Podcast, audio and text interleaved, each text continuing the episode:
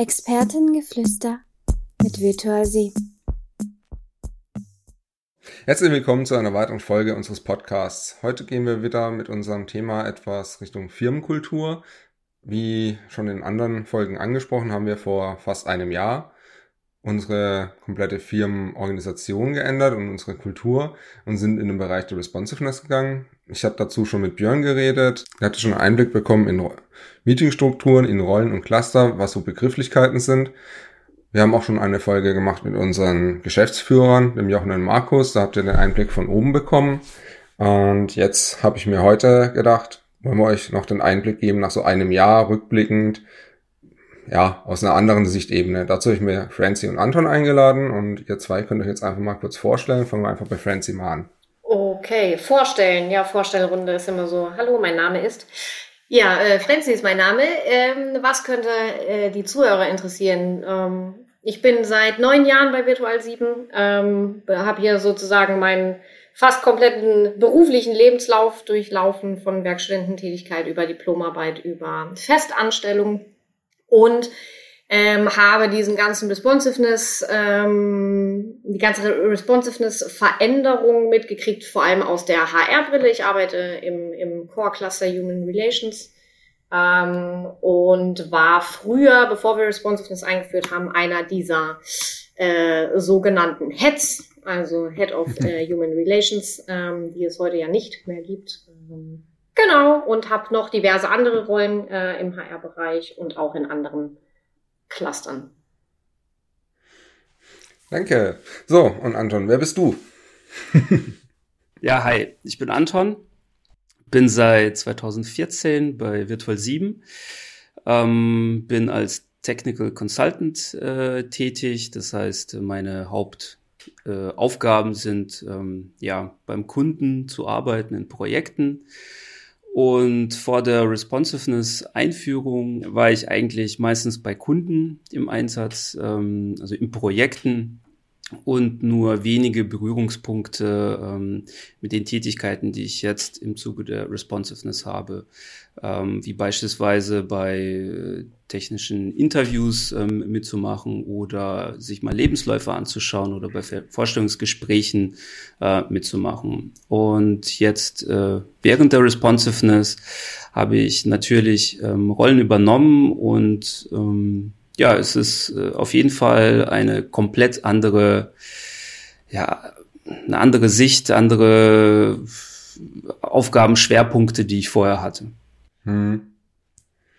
Ja, kenne ich. Also ich finde auch, das ist äh, eine der Sachen, die bei uns in der Firma dadurch auch viel mehr gekommen ist, diese Übernahme von ja, Aufgaben, die Befähigung, diese Aufgaben auch zu machen, also wirklich, dass du diese Entscheidungsgewalten bekommst und nicht nur irgendwie zu dem nächsten Vorgesetzten rennt, der muss das dann entscheiden, sondern dass wir das ja als Mitarbeiter bekommen haben. Und gleichzeitig äh, ist ein großer Faktor, das hatten wir auch vor kurzem in der Folge mit äh, der Mitarbeiterzufriedenheit äh, oder was uns ausmacht, um Mitarbeiter zufriedenzustellen, war ein ganz großes Thema, unsere Transparenz, die wir haben.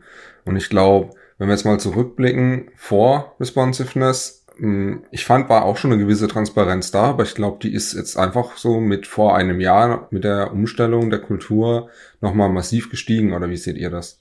Ja, äh, kommt drauf an, aus welcher Richtung würde ich sagen. Ich finde von der von Unternehmensführung, mhm. also von den von den Managing Directors, war es schon immer sehr transparent, äh, egal ob das ähm, ja Umsatzzahlen waren oder andere andere Themen. Was ich spannend finde, was ich merke, ähm, dass diese Transparenz ja jetzt aber nicht mehr einseitig läuft, ne? sondern äh, wenn du aufs Cluster zum Beispiel guckst, jeder, mhm. der irgendeine Rolle hat, wird seinen Arbeitsfortschritt, seine Arbeitsergebnisse oder sonstiges transparent mit dem Cluster teilen müssen, äh, um einfach den gemeinsamen Blick auf die Themen zu haben. Egal, ob das jetzt bei HR zum Beispiel ähm, Thema Recruiting ist oder ob das HR-Marketing-Themen sind oder ob das Budget-Themen sind. Das ist einfach ähm, eine Umstellung, glaube ich, auch für die, für die Mitarbeiter, die das halt vorher nicht gemacht haben. Und sie müssen echt auch immer aktiv dran denken, ah Mist, das muss ich mit dem Cluster teilen. Also nicht Mist, das ist ja eigentlich was Gutes, aber es ist schon eine, eine, hm. eine Umstellung, äh, glaube ich, was das Thema auch Transparenz hm. in den Teams angeht. Da bin ich äh, voll bei dir, Francie. Ich meine, in deiner Rolle als Head for Responsiveness ähm, hast du das ja auch gelebt, weil das war ja so dein, auch dein, ja, lag in deiner Verantwortlichkeit, aber jetzt in den Rollen, die mhm. ich ausübe, merke ich auch, ähm, dass da nicht nur diese Aufgaben der Rolle ähm, ähm, auf einen zukommen, die man erfüllen muss, sondern auch diese Verantwortlichkeiten, die dann äh, nochmal on top draufkommen, wie jetzt die Transparenz, ähm, auch so diesen mhm. Gesamtüberblick mhm. behalten und auch schauen, ähm, was, was kommt denn noch hinzu, ähm, wenn man diese Rolle ausübt, ähm, was für Aufgaben, äh, dass man äh, Schnittpunkte zu anderen Rollen auch äh, abdeckt. Ja, auf jeden Fall. Ähm, ich glaube, da kommen wir auch gleich später nochmal dazu, ähm, wenn wir so ein bisschen in den Rückblick gehen oder was so das letzte Jahr passiert ist. Ähm, mir fallen da auch so ein, zwei Punkte ein, wo es eben genau darum ging, diese Transparenz als Rollenverantwortlicher ähm, nach außen zu den anderen Kollegen zu tragen. Aber wenn wir mal jetzt tatsächlich zurückgehen auf fast vor einem Jahr, ähm, Francie, du warst, glaube ich, eher als hätte ja schon in dem Prozess davor beteiligt, um das Ganze so ein bisschen zu planen. Anton, wie war es bei dir? Warst du da schon irgendwie vorinformiert oder war das für dich damals am Kickoff so ziemlich die Wundertüte, die aufging? Für mich war das schon die Wundertüte, die aufging, ähm, auf jeden Fall. Es war sehr neu, eine ja, komplette Umstrukturierung des Unternehmens. Ähm, man hat sich so ein bisschen wie ins kalte Wasser, ja, jetzt würde man ins kalte Wasser geworfen werden, gefühlt. Ähm, äh, das, das Einzige, was, was ähm, ich sag mal, ich wieder erkannt habe, war einfach äh, die Tatsache, dass ich vor Responsiveness einfach ein paar Aufgaben mit erfüllt habe zu meinem ehemaligen mhm. Head damals, wie jetzt beispielsweise Vorstellungsgespräche ähm, mitgestalten oder ähm, zum Beispiel Team-Events planen. Ähm, da war ich ja auch mit dabei. Ähm, mhm habe gesehen, es, es funktioniert. Ähm, und jetzt ist es halt wirklich das, ähm, wenn du da mitmachen willst, wenn du diese Rolle leben willst, dann mach da auch mit. Und das merkt man auch, wenn man eine Rolle mhm. hat und die auch wirklich lebt, dann geht man da auch auf. Mhm. Und was war so dein Eindruck, Francie? Also ich meine, Klar, du hast das Ganze ein bisschen begleitet, aber du hast ja dann auch äh, gesehen, wie haben die Kollegen das erste Mal drauf reagiert? Was war so dein erstes Feedback, was du wahrgenommen hast? Ja, also wahrscheinlich, wie der Anton gesagt hat, erstmal hm. ein bisschen wie ins kalte Wasser äh, gesprungen hat sich wahrscheinlich für die meisten angefühlt. Ich glaube, die, die Hauptfragen, so wenn ich es richtig erinnere, die die Leute umgetrieben haben, war vor allem sowas wie, wie kriege ich das denn ähm, zeitlich überhaupt gestemmt. Ne? Also äh, vor allem unsere Leute, die beim Kunden vor Ort arbeiten, ähm, die sich halt fragen, okay, neben der Kundenarbeit, wie soll ich denn da noch Rollen ausführen? Mhm. Wie viel Zeit kostet äh, mich diese und jene Rolle? Auch ein bisschen die Befürchtung tatsächlich vor dem Thema Verantwortung übernehmen, weil Aufgaben zu erledigen ist das eine. Wirklich die Verantwortung am Ende für ein Ergebnis zu tragen, was vielleicht vorher dann über den Head gespielt wurde und nicht äh, über äh, den Mitarbeiter, war auch teilweise ein Feedback, hm. äh, was ich mitbekommen habe, was erstmal für ein bisschen Zurückhaltung gesorgt hatte, verständlicherweise. Alles, was neu ist, die wenigsten Menschen ähm, schreien Juche, äh, Veränderung. Ich weiß nicht, was auf mich zukommt, aber rein mit. Ähm, das äh, war uns aber auch von Anfang an klar, dass es ein Lernprozess sein wird und dass nicht von heute auf morgen sich die Welt ändern wird. Ähm, genau. Ja. Hm. Ja, ja, ich kann mich auch noch gut dran erinnern. Also ich kann mich auch ein bisschen an das erinnern, wie, es Anton beschrieben hat. Ich hatte jetzt einen Vorteil, dass ich einen guten Draht zu mehreren Leuten hatte, die diese Planung mitgemacht haben und äh, ja, diverse Infos schon vorher hatte. Ähm, nichtsdestotrotz, das Gesamtbild ist auch erst dann eben bei unserem Kickoff damals für mich klar geworden. Und eine meiner ersten persönlichen Reaktionen darauf war, zu sehen, okay, die und die Rolle, nachdem die vorgestellt worden sind, erfülle ich schon zum Teil. Ich mache da schon Sachen dafür und da schon. Und das war so dieser Moment, wo ich mir einfach dachte, okay, die ganze Zeit habe ich das aber so unterm Radar nebenher gemacht. Und jetzt kriege ich die Möglichkeit zu sagen, ja, das möchte ich machen, bin zwar dafür auch dann verantwortlich, aber gleichzeitig habe ich auch dieses Recht, es zu machen und mir dafür Zeit zu nehmen. Das war so das, was für mich im ersten Moment hochkam. Ähm, mein, ob das jetzt am Ende dann dazu geführt hat, dass ich weniger Überstunden hatte und wirklich mehr die internen Sachen und weniger für den Kunden gemacht habe, das ist ein ganz anderes Thema. Aber wie war das so für dich, Anton, mit den Rollen, die du dann übernommen hast? Hast du das gut einordnen können mit der Zeit mit dem Kunden oder ähm, war das dann eher so, ja, trotzdem noch dieses Gefühl, mache ich mal nebenher? Ähm, also am Anfang war es natürlich so, man, man äh, versucht, diese Arbeit, die mit der Rolle einherkommt, ähm, eben parallel zur Kundenarbeit zu machen. Also parallel heißt, die kommt natürlich on top drauf. Mhm.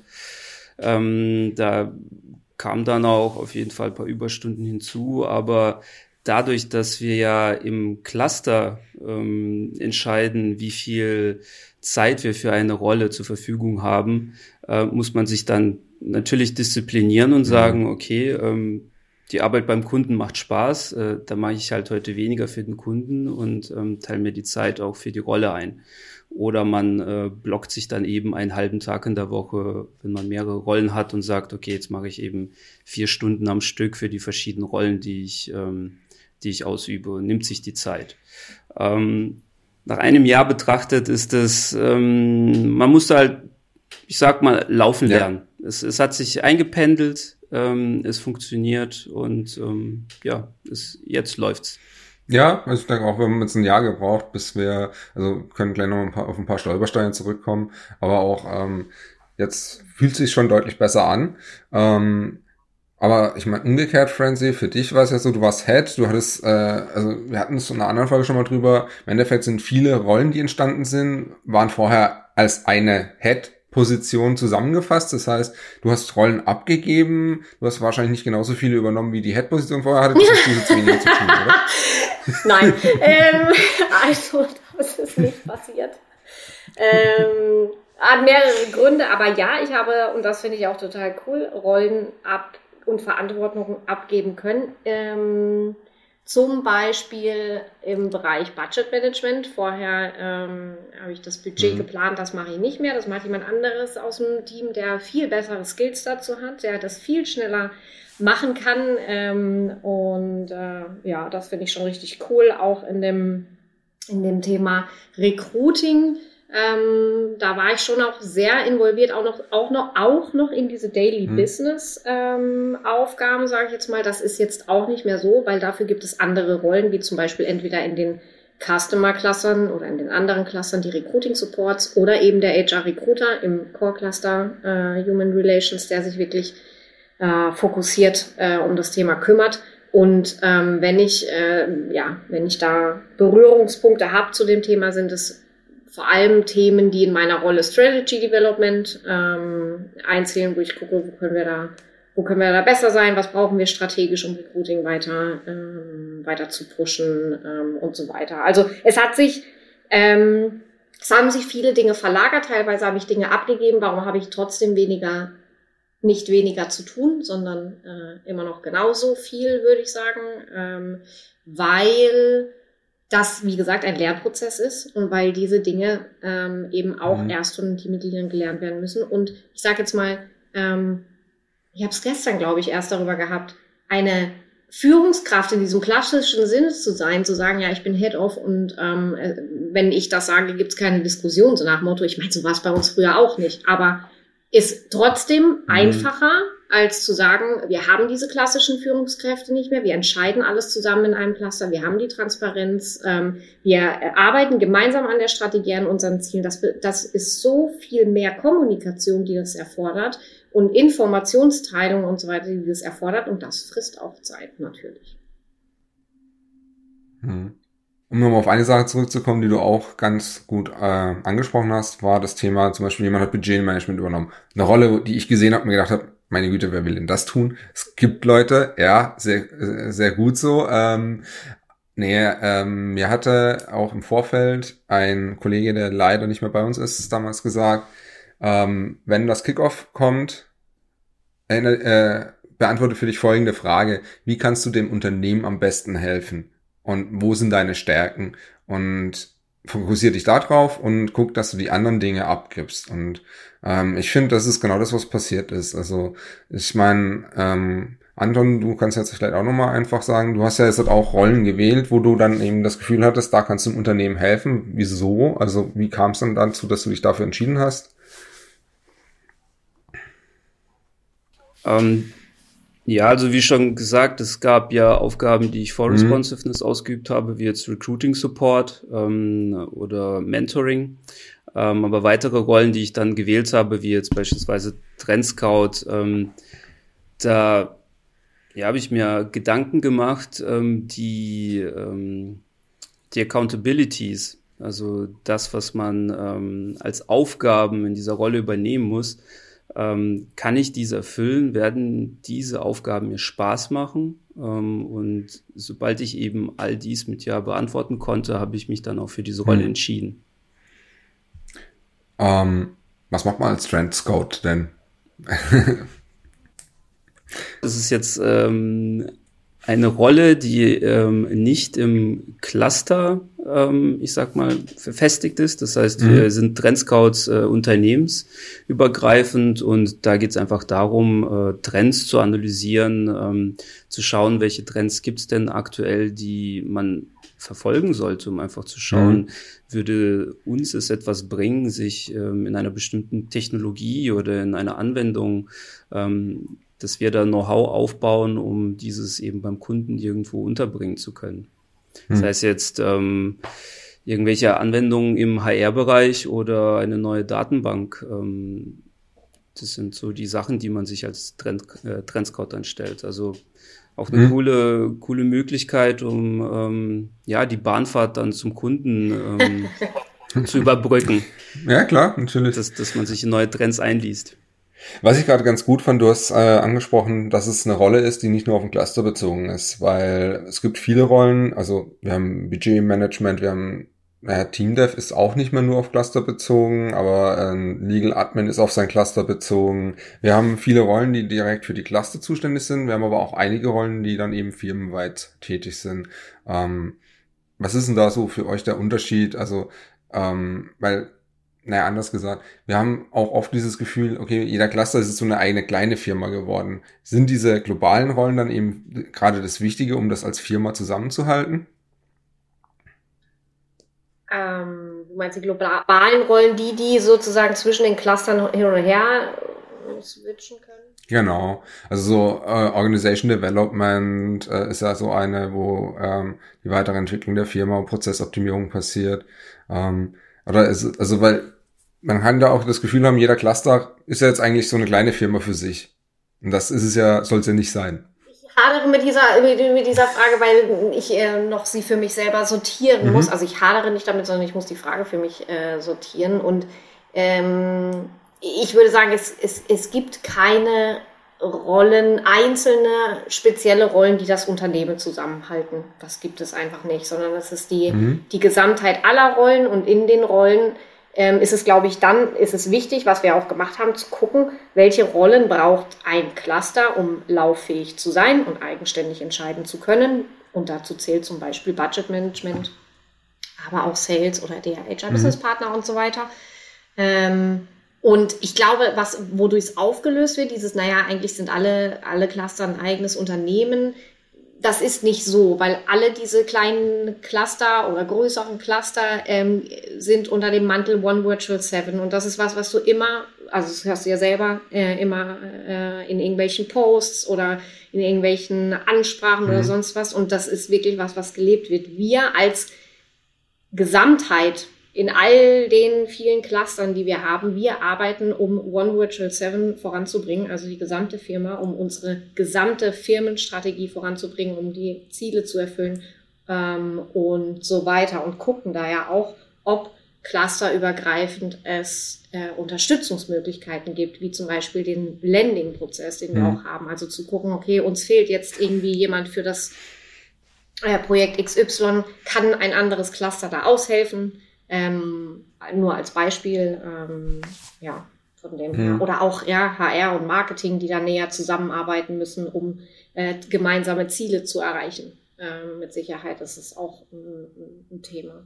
Und wie siehst du so, Anton? Also das, dieses Zusammenhalten der Firma, ich meine, ähm, auch du, wir sind ja beide im gleichen Cluster, deswegen, wenn wir nachher noch aufs eine oder andere an Stolperstein kommen, äh, kann ich aus unserem Cluster berichten, aber ähm, wie siehst du so diesen globalen Zusammenhalt jetzt dann gegeben? Also ich sehe das so, dass ähm, es auf jeden Fall Rollen gibt, ähm, die keine Berührungspunkte über das Cluster hinaus haben ähm, weil das einfach nicht viel Sinn macht. Aber die Rollen, ähm, bei denen es auf jeden Fall Sinn macht, noch in die anderen Cluster Wissen weiterzutragen oder Transparenz anzubieten, ähm, da ist es auf jeden Fall wichtig, ähm, das zu machen. Beispielsweise Recruiting Support. Ähm, da kam vor ein paar Wochen ähm, mhm. einfach die Info, hey, wir haben hier in unserem Cluster eine Bewerbung, wir können diese Person leider bei uns nicht im Projekt unterbringen, hat denn jemand äh, irgendwo Potenzi Potenzial in einem Projekt? Und dann war diese Bewerbung bei uns mhm. im Cluster und ähm, das, das war wirklich ähm, eine richtig gute äh, Kommunikation, Transparenz. Es hat innerhalb von, ich glaube, drei Tagen hatten wir schon ähm, einen Vertrag rausgeschickt und das ist halt wirklich äh, mhm. dieser Riesenvorteil von Responsiveness. Mhm. Ähm, ja, ähm, also eine Sache möchte ich auch noch ähm, auflösen, ähm, nur weil es die Rollen teilweise auch nur in einem Cluster oder nur für ihren eigenen Cluster zuständig sind, heißt es das nicht, dass es in einem anderen Cluster gibt die gleiche Rolle und die Leute reden nie miteinander. Das ist ja auch eine Sache, die wir haben. Wir haben die Circles für die Rollen, dass die Leute, die diese Rolle innehaben, auch sich über die Cluster hinaus austauschen können. Also ähm, ja, wie Francie gesagt hat, wir leben das definitiv, als wir eine Firma sind. Ähm, es ist einfach, es hat äh, seine Höhen und Tiefen gehabt, glaube ich, in diesem Jahr äh, mit äh, sind wir eine Firma oder sind wir ein Cluster. Ähm, ich kann mich dran erinnern, also es hat, äh, kommen wir mal zurück zum Thema Transparenz, wenn ich eine Rolle übernehme, kann ich mich dran erinnern, dass es bei uns im Cluster nämlich zu einem gewissen ja, Problem geführt hat, dass nämlich Leute, die die Rollen nicht hatten, eine Zeit hatten, wo sie nicht verstanden haben, macht derjenige eigentlich seine Rolle. Ähm, ich denke, Anton, du kannst dich an diese Diskussion auch noch dran erinnern. Ja, wie ist es für dich gewesen? Also, ähm, wie siehst du das? Ähm, war das für dich so überraschend oder war dir klar, ja, okay, die anderen wissen ja eh nicht, was ich tue? Also ich hatte jetzt nie das Gefühl, dass ähm, irgendjemand dachte, ich übe meine Rolle nicht aus. Mhm. Ähm, ich, ich glaube, ich war da transparent äh, oder bin transparent genug in, in der Ausübung meiner Rolle, äh, dass jeder weiß, wo ich gerade bin und wie oft ich äh, da, ja, wie oft Zeit ich da rein investiere. Wie, wie ist das bei euch so, Francie? Also äh, hast du sowas schon mal mitbekommen, dass die Leute halt irgendwie das Gefühl haben, man sieht nicht, was die Leute für ihre Rolle tun? Oder war das so ein Learning, dass man da Transparenz brauchte? Oder war das von vornherein gut gegeben bei euch? Ich frage immer, weil ich bin in drei Clustern. Also ich bin im Office Management Cluster, im HR Cluster und ja, im Customer Cluster Social Security Federal. Deshalb ist es so. Hm. Ähm, darfst, du darfst gerne von allen Clustern reden. also so, ja, den Einblick, den du halt dazu hattest, einfach. Als du das Thema gerade angesprochen hast, kam mir direkt in den Kopf das Thema Vertrauen, was ja ein ganz großes Thema ist bei Responsiveness. Ähm, das heißt, wenn jemand eine Rolle mhm. übernimmt, ähm, müssen alle das Vertrauen haben, dass der oder diejenige diese Rolle eben auch gut ausführen kann. Deshalb treffen wir gemeinsam in den Clustern die Entscheidungen, wer welche Rolle übernimmt. Deshalb ist das keine Einzelentscheidung äh, oder eine früher noch Head-of-Entscheidung mhm. vielleicht, wer was äh, übernimmt.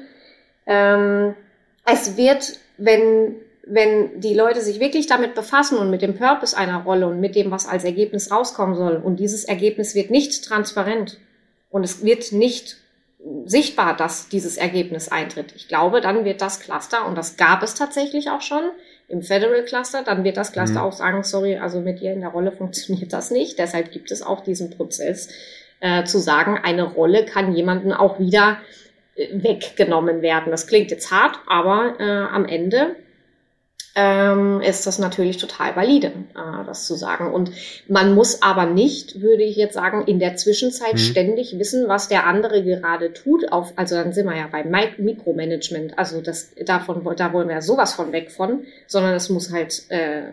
Sichtbar sein, dass derjenige seinen Purpose, seine, seine Rollen-Accountabilities und seine, seine Ergebnisse bringt. Das natürlich schon, ja. Hm.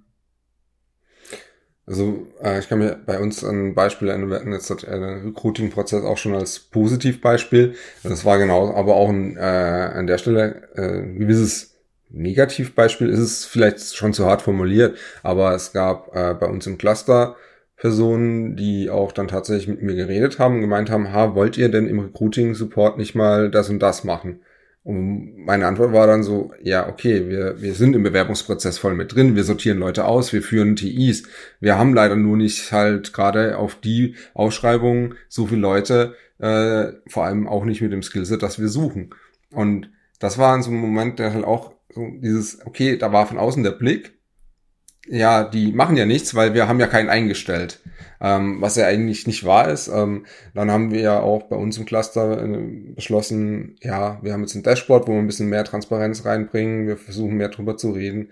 Ähm, aber prinzipiell tatsächlich der Punkt Vertrauen ist, glaube ich, das Wichtigste, weil das war bei uns auch ein Thema, dass man eben niemanden ja, auf die Finger schaut, äh, was er genau macht, sondern ihm das Vertrauen gibt mit dieser Rolle. Wir hatten jetzt, glaube ich, bei uns nicht den Fall, dass wir jemanden schon aus seiner Rolle ähm, ja, befreit haben, sage ich jetzt mal.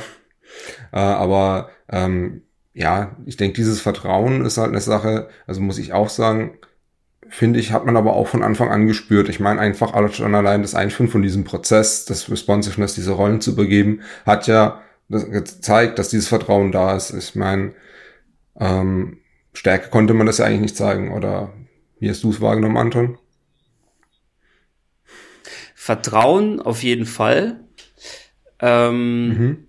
Vertrauen im Sinne von die Leute, die Personen, die Mitarbeiter, die die Rolle übernehmen, dass sie es gut machen, äh, dass sie die Accountabilities erfüllen, ja. Aber ich glaube, es war einfach das Vertrauen da, äh, dass, dass das funktionieren wird mit den, mit, äh, mit den Mitarbeitern, mhm. die da sind. Weil, weil es irgendwo mhm. schon erprobt wurde in bestimmten Bereichen für bestimmte Rollen.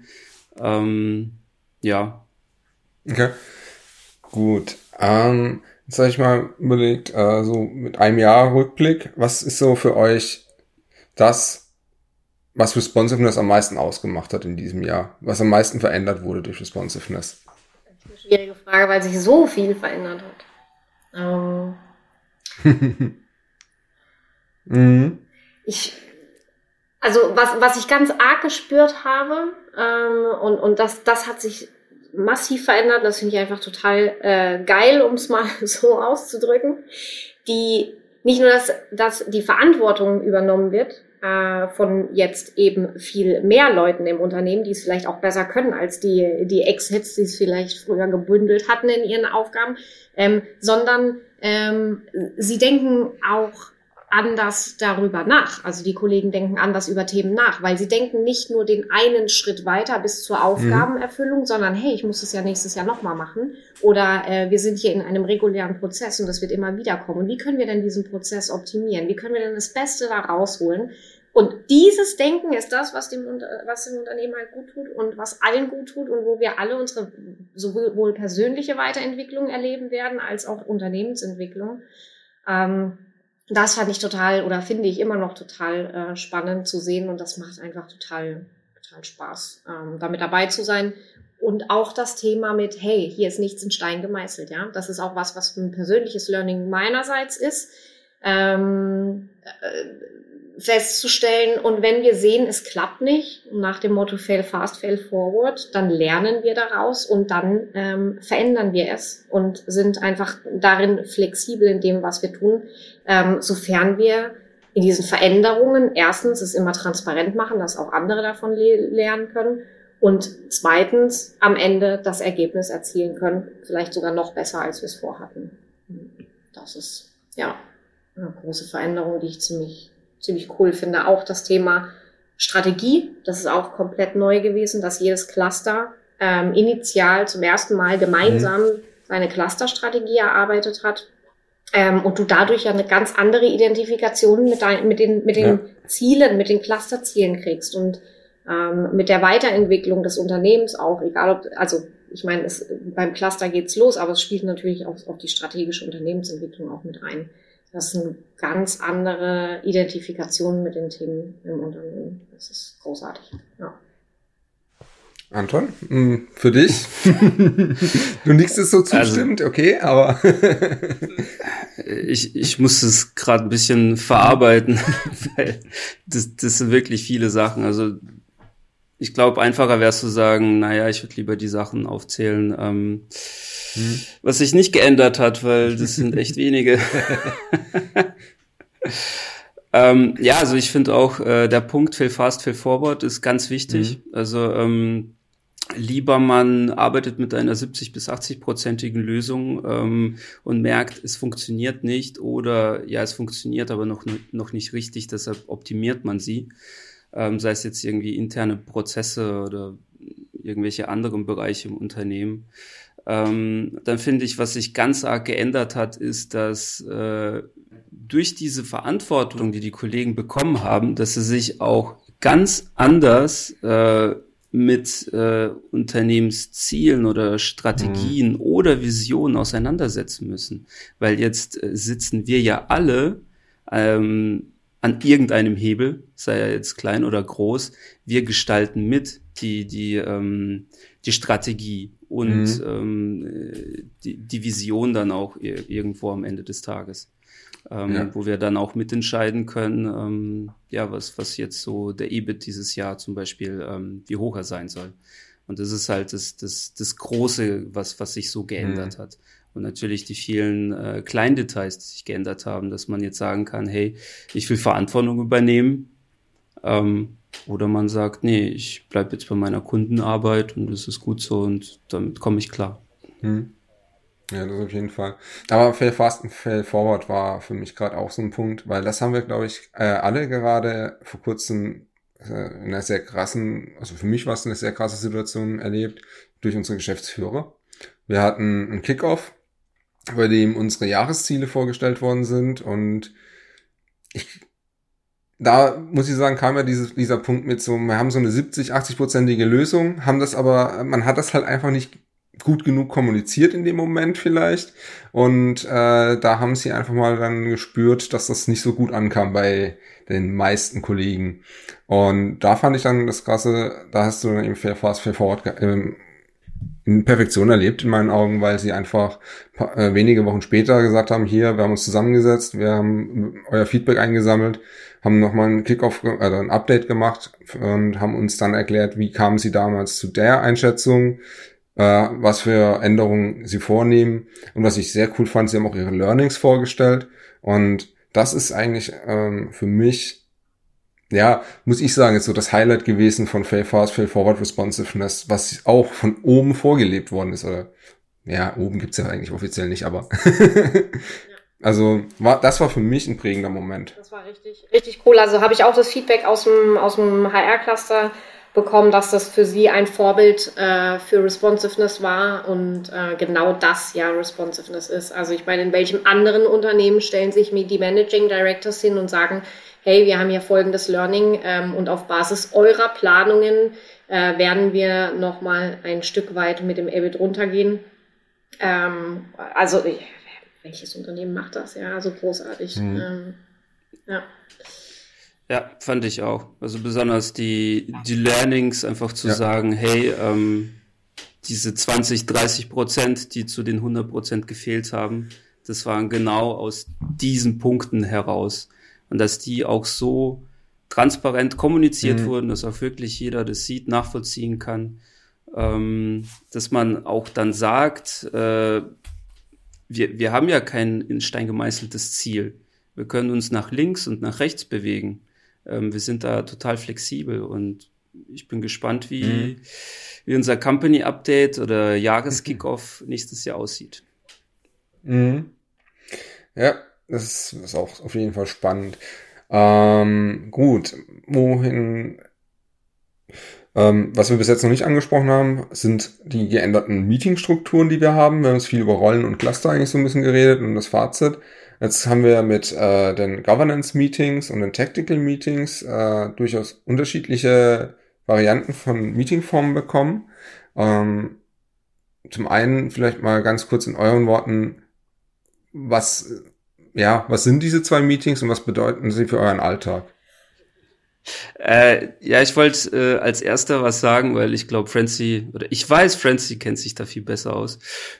Ähm, für mich die zwei Meetings, einmal Governance Meeting und einmal Tactical Meeting. Also das Governance Meeting, ähm, da geht es darum, äh, also für mich einfach nochmal zu klären, ähm, sind denn die, die Rollen, die wir im Cluster haben, sind die richtig, dass wir als Cluster ähm, funktionieren, müssen beispielsweise ähm, Accountabilities oder das Proposal, also dieses definierte der, der Nutzen der Rolle muss der irgendwie nochmal angepasst werden. Ähm, da gehören aber auch so Sachen rein wie, hey, ich möchte jetzt äh, meine Rolle nicht mehr ausüben und ich schlage vor, dass der XY die übernimmt. Mhm. Und im Tactical Meeting, ähm, ja, da geht's äh, für mich darum, was passiert denn gerade so im Cluster? Haben wir irgendwelche To-Dos, die wir ansprechen, äh, die wir umsetzen sollten?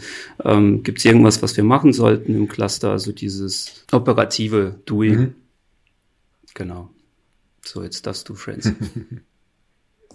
Kommt drauf an, was der Nico jetzt noch weiterhören will. Also du hast es ja schon schon zusammengefasst, kann da nicht wahnsinnig viel hinzufügen, außer ähm, ähm, ja, dass es ähm, einfach deutlich strukturierter ist als vorher mhm. und eben keine Diskussionsrunde, wie es vielleicht früher war. Also es ist nicht mehr dieses ja, ich habe hier was und ich will das mal mit euch teilen. Ich weiß aber auch nicht, ich habe das nicht richtig vorbereitet und irgendwie mein Bauchgefühl ist so und so. Auf Basis dessen konntest du keine Entscheidung treffen und das ist durch diese Struktur der Meetings ähm, überhaupt nicht mehr so, weil es einfach eine ganz klare Struktur hat und keine Diskussionen geführt werden. Und sogenannte Tensions, also Spannungen, zum Beispiel in Tactical Meetings, wenn jemand aufgrund irgendwelcher Themen mit seiner operativen Arbeit nicht zurande kommt und deshalb entweder Infos vom Cluster braucht oder eine Entscheidung vom Cluster braucht, dann muss das auch, wenn es mehrere Rollen betrifft, durch einen sogenannten Advice-Prozess das heißt, es wird vorbereitet, die Leute sind schon ein bisschen vorinformiert und es kann schneller eine Entscheidung getroffen werden.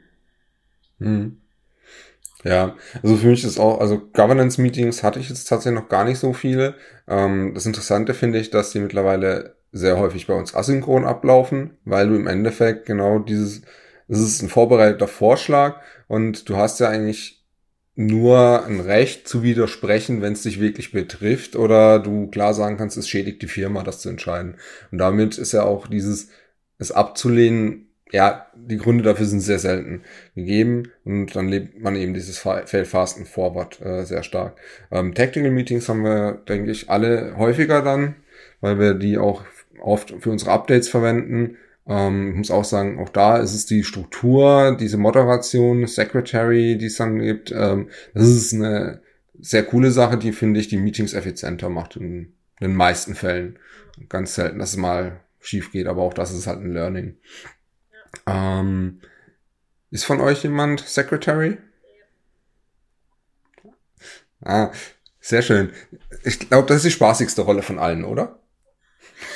Finde ich nicht. Also es ist nicht meine Lieblingsrolle, sagen wir so. Und ich habe das auch, ich habe die Rolle auch nur in einem Circle und äh, ich, hm. ja, ist nicht meine Lieblingsaufgabe. Ich bin auch Facilitator, das mache ich deutlich lieber. Ähm, ja, ich bin vielleicht, ähm, auch wenn ich eine Frau bin, nicht so multitaskingfähig tatsächlich. Für mich ist es wahnsinnig anstrengend zuzuhören, aufzuschreiben, ähm, mit dran teilzunehmen am Meeting. Finde ich anstrengend. Hm. Also ich finde es eigentlich entspannt, Secretary zu spielen als äh, Facilitator. äh, da hast du ja eigentlich nur die drei Aufgaben: äh, Zuhören, Protokollieren, ähm, Timekeeping und äh, den Facilitator noch ein bisschen unterstützen, falls er Hilfe braucht. ähm, ganz kurz nochmal, ähm, Facilitator ist im Endeffekt ja was sowas wie ein Moderator, oder? Was ist denn der Unterschied? Weil ich hatte jetzt gerade Moderator gesagt, ihr sagt auch das äh, zu Recht das richtige Fachwort dafür. was ist gibt es da einen Unterschied von dem, was man wahrnimmt, oder ist es wirklich nur ein Responsiveness-Fachwort? Moderator vergleichen und differenzieren müsste, würde ich sagen, Moderator zum Beispiel in Workshops geht schon auch darauf ein, äh, wie gerade die Stimmung in der Gruppe ist. Das ist einem Facilitator egal. Mhm. Also es muss ihm egal sein, weil der Facilitator eben auch manchmal sagt, äh, sorry, äh, deine mhm. Tension lege ich dir jetzt ab, weil du bist nicht durch den Advice-Prozess gegangen. Ähm, und der, also da mhm. würde ich vor allem auch eine Unterscheidung sehen. Der Facilitator schaut wirklich einfach nur ganz stur, dass diese Struktur eingehalten wird und hilft natürlich auch, diese Tensions durch zu prozessieren, aber eben auf Basis des, des Prozesses und nicht ähm, auf Basis der ähm, Befindlichkeit ähm, der Teilnehmer des Meetings. Das ist beim mhm. Moderator ein bisschen anders, würde ich sagen. Ja, ähm, Moderator darf ja auch durchaus gut im Thema drin sein. Facilitator hat, glaube ich, einen Vorteil, wenn du es gerade gesagt hast, dass er neutral bleiben sollte, wenn ihn das Thema eigentlich auch gar nicht so wirklich betrifft. Ich glaube, das leben wir auch nicht so extrem, aber es wäre manchmal vom Vorteil. Ja, sollte Moderator auch, aber das, ja, äh, klar. Ja. Ja, ja. genau. Ähm, gut, dann würde ich nochmal zurückkommen zu dem Thema Prozessoptimierung, die wir ja äh, dadurch haben. Also gerade im Recruiting-Prozess seid ihr ja beide mal so ein bisschen mit eingebunden. Francie, du hast ja vorhin schon gesagt, nicht mehr so stark. Aber wie schätzt ihr das ein? Wie, wie sehr hat sich dieser Prozess denn verändert durch unsere Responsiveness? Na, der ist schneller geworden. Schätze ich ein. So meine Einschätzung aus aus, aus dem, was, was man eben, ich sag mal, durch Hörensagen mitbekommen hat, was for Responsiveness war, weil es, es, es war ja wirklich der Prozess for Responsiveness. Ähm, es kam eine Bewerbung rein, äh, HR hat sie aussortiert, ähm, kommt sie für uns in Frage. Dann hat der, der ehemalige Head sie sich angeschaut, ähm, hat dann vielleicht ein TI selber geführt. Ähm, aber ich glaube, früher gab es gar, also nicht so oft TIs, nur in bestimmten Fällen. Ähm, also so mein Eindruck. Und dann hat halt eben der ehemalige Head äh, ein Forschungsgespräch organisiert, was dann eben auch mal drei Wochen nach Bewerbungseingang stattgefunden hat, weil der Head früher auch seine Kundentermine hatte, Urlaub mhm. und so weiter und so fort. Und jetzt wird halt eben dieser Prozess dadurch optimiert. Wir haben in unserem Cluster vier Recruiting Support. Das heißt, äh, wenn mal einer oder zwei nicht können, stehen immer noch zwei parat die dann eben mit dem Bewerber ein TI durchführen können und ein Vorstellungsgespräch. Ähm, Wenn es dann darum geht, im Vorstellungsgespräch ähm, vertragliche ähm, Punkte auszuarbeiten, dann gibt es ja die Rolle des Legal Admin, der das nochmal challengen kann und so weiter und so fort. Also diese Punkte, ähm, was halt eben Abwesenheit einer Person betrifft, die werden durch Responsiveness ähm, ja, äh, aufgelöst aber dass jetzt mehr Bewerbungen reinkommen, mhm. das wird durch Responsiveness leider nicht äh, aufgelöst. Das definitiv nicht, aber ähm, was jetzt die Zuhörer nicht gesehen haben, war, dass Francie sich da halb zerreißt vor Lachen. Nein, nicht lachen. Nein. Lachen und Verwunderung ein bisschen, ja. Nein, ich, äh, kann da gerne was dazu sagen, warum ich gerade so geguckt habe, weil ja. ähm, das mit dem, dass wir schneller geworden, äh, geworden sind, stimmt nicht, nicht ganz. Ähm, wir hatten jetzt gerade erst wieder eine äh, Auswertung der Recruiting KPIs, in denen wir festgestellt haben, dass wir eher langsamer geworden sind äh, als zur letzten Auswertung und zwar ab dem Prozess, wo die Entscheidung in die Cluster geht. mhm. Das heißt, das, was vorher von HR selektiert wird und weitergegeben wird, ähm, geht schnell, schneller als beim letzten Mal und es gibt Situationen, in denen es dann ganz offensichtlich in den Clustern, was die Entscheidung äh, angeht, dann doch eben äh, uns erstmal ein bisschen verlangsamt. Da auch das, denke ich, ist, ein, ist natürlich und ist normal, weil äh, Leute Rollen übernommen haben, die sie vorher nicht hatten und weil mehrere Rollen an diesem Entscheidungsprozess jetzt beteiligt sind und auch da sich erst ein Prozess finden muss, wie denn eine schnelle und effiziente Kommunikation dazu aussieht.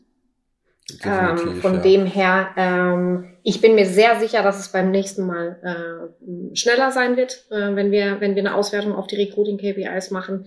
Äh, Im Moment ist es nicht ganz so. Ich möchte aber nicht schmälern, ähm, dass dieser äh, den Benefit, den wir dadurch haben, dass wir diese Recruiting Supports in den Customer Clustern äh, haben, Wahnsinn ist, weil einfach die Leute mit unseren Kandidaten äh, jetzt sprechen, die das fachliche Wissen haben mhm. ähm, und ähm, dadurch ein Kandidat viel schneller, denke ich, einen Einblick darin kriegt, was, was wir tun und äh, auch eine Entscheidung eigentlich dazu getroffen werden könnte, ob derjenige äh, passt oder nicht. Das ist das eine. Das andere ist auch, das ist ja nur ein Punkt, diese Telefoninterviews und Vorstellungsgespräche. Der andere Punkt sind ja auch die Stellenausschreibungen. Da werden auch die Recruiting Supports jetzt viel mehr in die Verantwortung genommen. Auch das ist super sinnvoll, weil das sind die mhm. Leute, die wissen, worum es in der, in, der, in der Position geht und nicht zentral von HR äh, da irgendeine Stellenausschreibung zusammengeklatscht wird, sage ich jetzt mal. Ähm, und zum Dritten, das haben wir letztes Jahr das erste Mal gemacht, hat mit Sicherheit auch ein bisschen Anlaufschwierigkeit, wird auch im Lernprozess besser werden.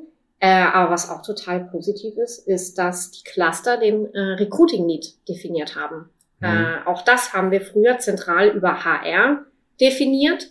Und es war schon ein bisschen schwierig, ja, zu sagen, was brauchen denn jetzt die Fachteams an, an Recruiting Need. Äh, und das jetzt in einem Cluster, als eine Clusterentscheidung zu haben, wo die Recruiting Supports sich drum kümmern, und zwar auf Basis auch der Strategie des Clusters und auch der äh, Umsatzplanung und so weiter, ist total super und wertvoll und bringt auch das Recruiting weiter, definitiv. Hm.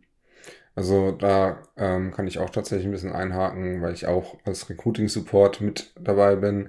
Äh, dass der Prozess im Cluster ein bisschen länger dauert, das kann ich mir tatsächlich vorstellen, weil im letzten Mal, wo ich beteiligt war, war es tatsächlich mehr das Problem, haben wir in dem Projekt wirklich die Position frei, passt das beim Kunden, ab wann und ähm, ja, wann kann der anfangen, wann sollte er im Projekt sein und so weiter. Und da ist auch so ein bisschen genau fehlt vielleicht auch noch ein bisschen dieser Prozess, welche Rolle mit welcher Rolle reden muss und wer da wirklich genau beteiligt ist. Aber genau, wie du es gesagt hast, ich denke, das muss ich noch, äh, muss ich noch oder hat sich jetzt so angefangen einzuspielen. Und ähm, ja, am Ende werden wir da sicherlich schneller sein. Und was die Stellenausschreibungen angeht, da bin ich mir ziemlich sicher, der Anton diese Woche schon vorgelegt, oder? Auf jeden Fall. Wenn äh, wir die eben sich mit bestimmten Technologien auskennen, auch die Person suchen, die diese Technologie beherrschen soll, wenn wir da eben auf dem Punkt, äh, ich sag mal in vier Bullet Points ähm, es hinbekommen, eine Stellenausschreibung und auch den Titel so zu wählen, dass Leute angesprochen werden, dann ist es ja auch sinnvoll. Ähm, ich habe auch letztens mal mit äh, Kollegen uns mal eine Stellenausschreibung angeschaut und ähm, da war auch so ein Punkt, naja, suchen wir wirklich immer Leute, die eine Ausbildung in einer Informationstechnologie haben oder ein Studium? Und wenn man sich das eigene Cluster anguckt, wir haben nicht so viele Leute, die wirklich Informatik studiert haben. Wir haben Mathematiker, wir haben Schreiner, wir haben vieles da. Und da war auch äh, es gut, dass man so diese, diese Möglichkeit hat, als Recruiting Support diese Stellenausschreibung auch mal mit ins Team zu tragen, dass die Leute sich das mhm. anschauen und sagen, hey, vielleicht wäre es ja sinnvoll, das rauszunehmen oder umzuformulieren. Ähm, weil äh, wenn man sich für Informatik oder Programmieren begeistert, ähm, man muss ja kein Studium drin äh, abgeschlossen haben, dass man bei Virtual 7 arbeiten kann.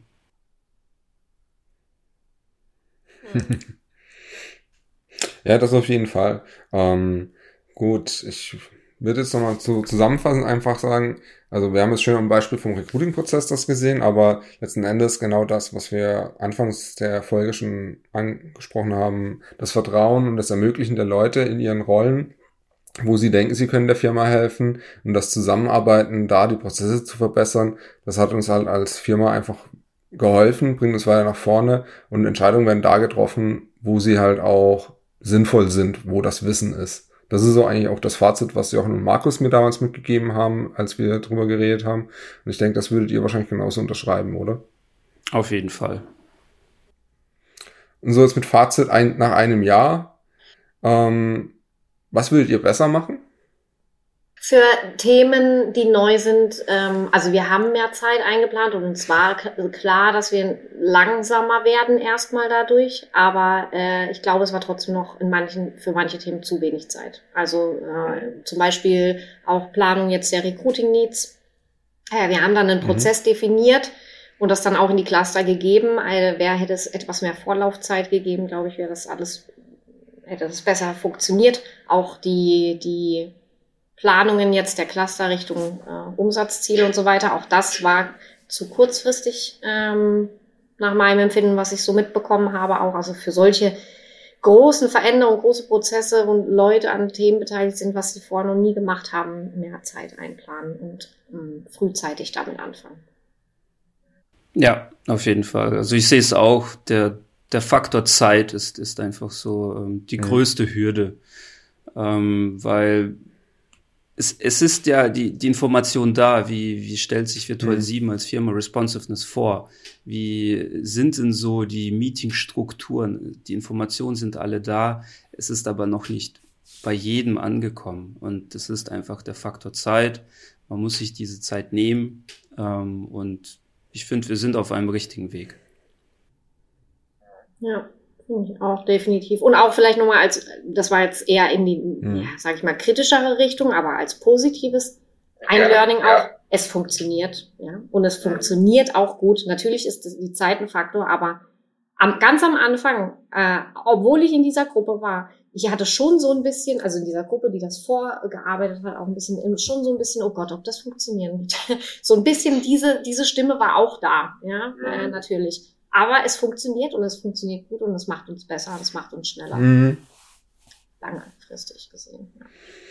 Ja. ja, also ich denke auch Faktor Zeit oder auch ähm, einfach jetzt im Nachhinein muss man sagen, auch so ein Learning, äh, wir haben für die Rollen auch Mentoren definiert. Und äh, Anton, du warst ja da beteiligt an dem Workshop, den wir jetzt eher nach einem Jahr hatten, was ein Mentor machen sollte.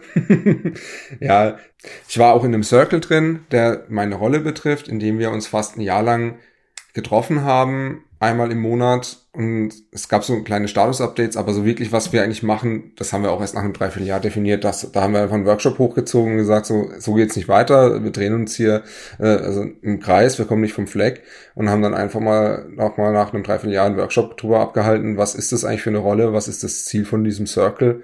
Was soll hier passieren? Und ich denke, das sind halt klar Sachen, die lernt man halt und dann ist auch wieder dieser Punkt, ja, okay, fail fast, fail forward und verändert's halt. Und das ist äh, ja für mich auch was krasses nach, also auch dieses Fazit von mir einfach, dass man immer noch nach einem Jahr auch feststellt, okay, es gibt halt Kleinigkeiten, aber dann ja feststellen, Lösungen finden, ändern. Und ja, ich glaube, nach einem Jahr muss man sagen, wir haben es schon ganz gut umgesetzt. Für das, dass man eine komplette Firmenstruktur von einer Firma mit jetzt über 100 Mitarbeitern mal komplett die Struktur weggehauen hat und gesagt hat, so, wir machen das jetzt ganz anders. Ähm, nach einem Jahr sieht das schon ganz gut aus, würde ich sagen. Ja. Auf jeden Fall. Gut, dann würde ich mich mal bei euch bedanken für euer Zusammenkommen, für eure Zeit, für euer Feedback. Danke, danke Nico. Danke, Francie, danke, Anton. Und danke fürs Zuhören.